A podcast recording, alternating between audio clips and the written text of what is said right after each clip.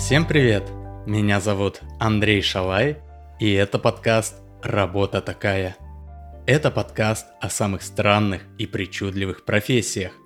Каждую серию я зачитываю письмо, в котором человек рассказывает о своей необычной работе. Но прежде чем я перейду к сегодняшнему письму, я хочу вам рассказать о моем другом подкасте, который называется «Загадки Шалая». В нем я загадываю загадки, которые я сам и сочиняю. Выпуски короткие, каждую серию одна из загадок остается неразгаданной, и у вас будет время на разгадывание до следующего выпуска с ответом.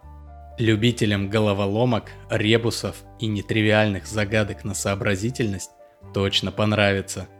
Ссылка на подкаст будет в описании, или можете просто написать в поиске Загадки Шалая. А теперь к сегодняшнему рассказу. Сегодня у нас в подкасте очередное письмо не из России, на этот раз из США. Мне написал Джонатан, и он тесно работает с полицией Лос-Анджелеса. Чтобы не возникло недопонимания, пусть Джонатан сам расскажет, чем он занимается, так как название его должности – может прозвучать немного обидно. Привет, Андрей. Меня зовут Джонатан, и я пишу тебе из Лос-Анджелеса. Мой русскоязычный сосед рассказал мне о твоем подкасте, и я сразу решил, что должен попасть в твое шоу. Я написал свою историю на английском и попросил все того же соседа перевести ее на русский язык.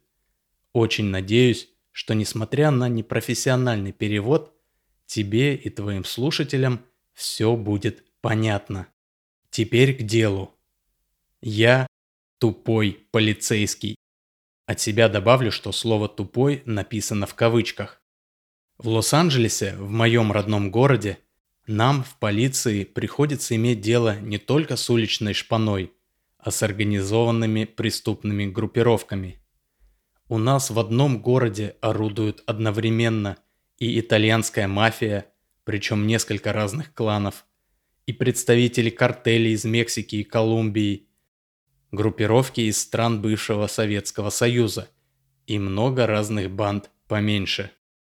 А в таких организациях на руководящих постах находятся хитрые и опытные люди, которые часто еще и хорошо образованы – и на них обычные уловки, которые хорошо действуют на мелких наркобарык или грабителей ларьков, уже не действуют.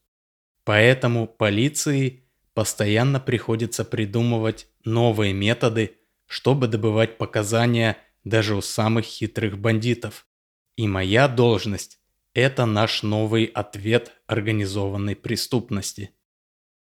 Уверен, благодаря голливудским фильмам Всем вам известна техника допроса, при котором один полицейский добрый, а второй злой. Но эта техника безнадежно устарела.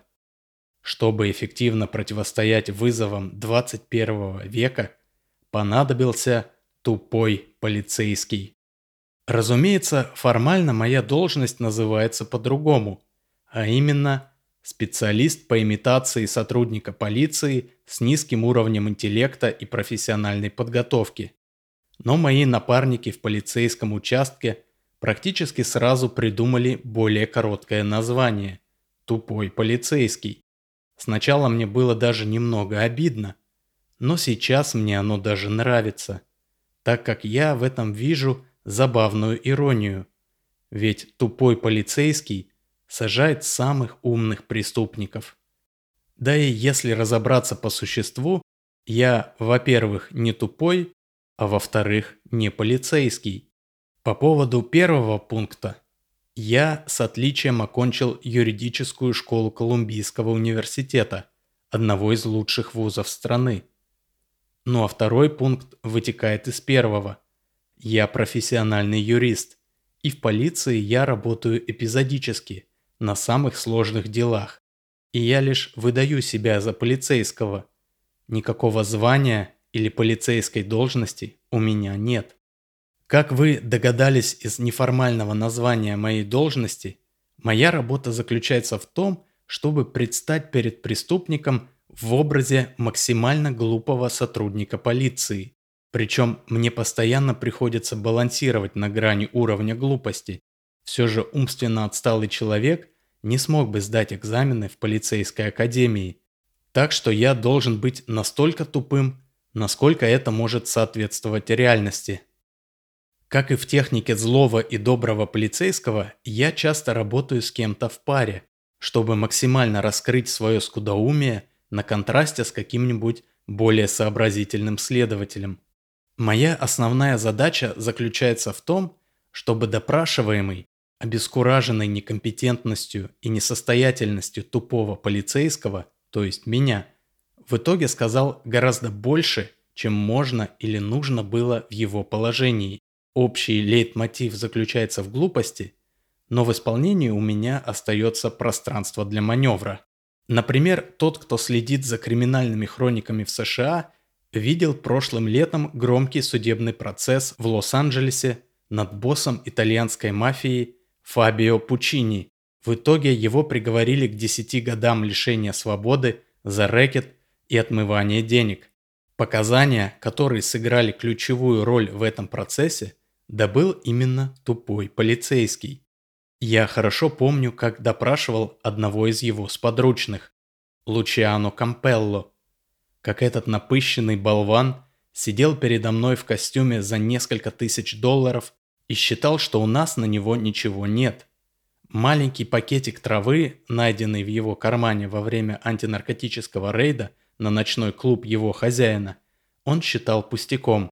И хотя всему городу было известно, что Лучано Кампелло – это член мафии и опасный гангстер, на допросе я делал вид, что считаю его обычным оступившимся молодым человеком.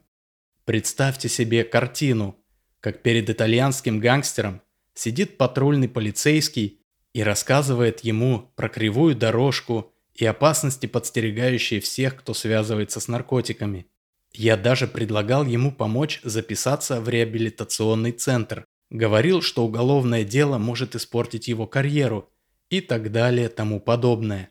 В итоге он сорвался и начал кричать, что он и есть кривая дорожка, что он человек Пучини, что сейчас придут адвокаты и вытащат его за 10 минут.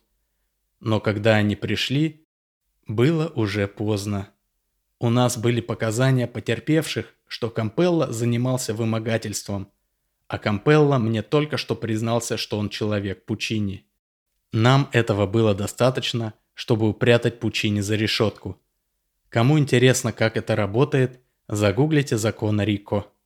Также я работал с одной аферисткой из Казахстана, которая выдавала себя за сбежавшую монгольскую принцессу. Да, я знаю, насколько это абсурдно звучит, но люди на это велись. Она правдами и неправдами проникала на всевозможные банкеты и приемы, где собиралась богатая, но не очень образованная публика, и там соблазняла мужчин вытягивая из них дорогие подарки, да и просто вы будете смеяться денежные переводы на PayPal. В общем, наш Бамонт недалеко ушел от школьников, тратящих свои карманные деньги на донаты симпатичным стримершам. Разве что у денежных сумм, которые собирала наша монгольская принцесса, было чуть больше нулей. Когда я ее допрашивал, я, как настоящий тупой полицейский, начал с ней немного флиртовать. Она, заметив мой к ней интерес, решила этим воспользоваться и врубила режим обольстительницы, чего она мне только не обещала. Короче, все мужские фантазии она была готова исполнить, а мне надо было лишь вынести из хранилища вещдоков салфетку, которую она передала одному заезжему стартаперу из Сан-Франциско. На ней она написала номер счета и оставила отпечаток своих губ с красной помадой. Незадачливый стартапер перевел на этот счет 10 тысяч долларов, после чего больше нашей принцессы не видел. Салфетку я, разумеется, принес, точнее ее копию. Она ее при мне проглотила и пообещала, что после суда мы отправимся вместе с ней в турне по Европе. На суде она все отрицала, в том числе и существование салфетки. А судье тем временем принесли и салфетку, и результат анализа ДНК. А ложь под присягой – это очень серьезная штука. Так что турне по Европе с монгольской принцессой мне теперь придется ждать несколько лет. Интересный случай был, когда полиция задержала одного из лидеров колумбийского картеля Мигеля Гарсия Санчеса, который прилетел в Лос-Анджелес обсудить поставки товара с итальянскими мафиози. У полиции на него ничего не было. Невозможно было даже доказать, что он – это он. Он купил в Колумбии настоящий паспорт на другое имя. Единственное, что у нас было, это фоторобот и информация от одного информатора, что Санчес явится на ту встречу. Также у нас был фрагмент записи телефонного разговора, компрометирующего Санчеса, где он в порыве гнева произносит свое имя и грозится убить одного из членов картеля, который начал давать показания ФБР. Соответственно, нам нужно было, чтобы задержанный наговорил пару фраз, и мы могли бы сопоставить голос задержанного с голосом на записи. Но задержанный имеет право хранить молчание – Закон есть закон. И Санчес, то ли он подозревал, что у нас есть запись, то ли просто решил над нами поиздеваться. С момента задержания он не произнес ни слова. Ребята из участка все перепробовали. Сначала ему угрожали американской тюрьмой. Когда поняли, что угрозы не работают, ему начали обещать программу защиты свидетелей – Обещали вывести из Колумбии всю его семью, включая двоюродных братьев. Но ничего не помогало. Пока за дело не взялся я. И знаете, что я сделал? Я зашел в комнату для допросов и добродушно сказал «Ола, амиго, давай просто поговорим по душам. Но сначала предлагаю перекусить. Ты что больше любишь, буррито или тако?» Этого гордый колумбиец терпеть не смог. И на меня обрушился поток оскорблений. Он орал на меня минут десять. Ничего криминального он, конечно, не сказал. Его тирада была посвящена в основном тому, что у меня вместо мозгов гамбургер, а буррито я могу засунуть, сами понимаете, куда. Но нам этого было достаточно для анализа речи. Вот такие истории. Но не стоит забывать, что это тупому быть тупым – достаточно просто. А вот умному и образованному человеку достичь нужного состояния глупости не так-то просто. Нужна смекалка и высокая скорость мышления. Но научившись этому ремеслу, можно решать многие сложные задачи. Тупость обескураживает тщеславие, провоцирует и обличает, а также зачастую выглядит гораздо убедительнее мудрости и ее часто недооценивают. Проблема тут в том, что сейчас мы видели примеры, как тупость применяется в качестве оружия хороших парней. Но ведь ее точно так же используют и по другую сторону баррикад.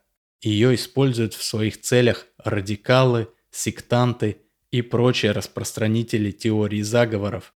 Да и обычные умеренные политики тоже часто не могут устоять перед соблазном хотя бы немного использовать тупость во время дебатов или предвыборных кампаний.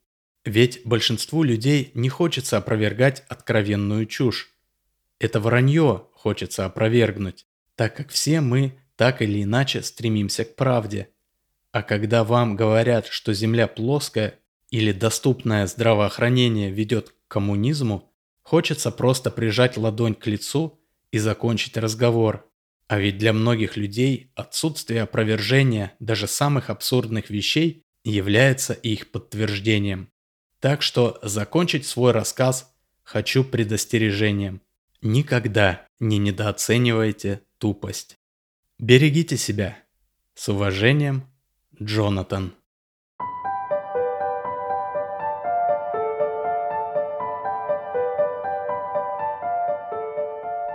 Спасибо за рассказ, Джонатан. Невероятная история и полезная мораль в конце. Удачи тебе в твоем нелегком и опасном деле.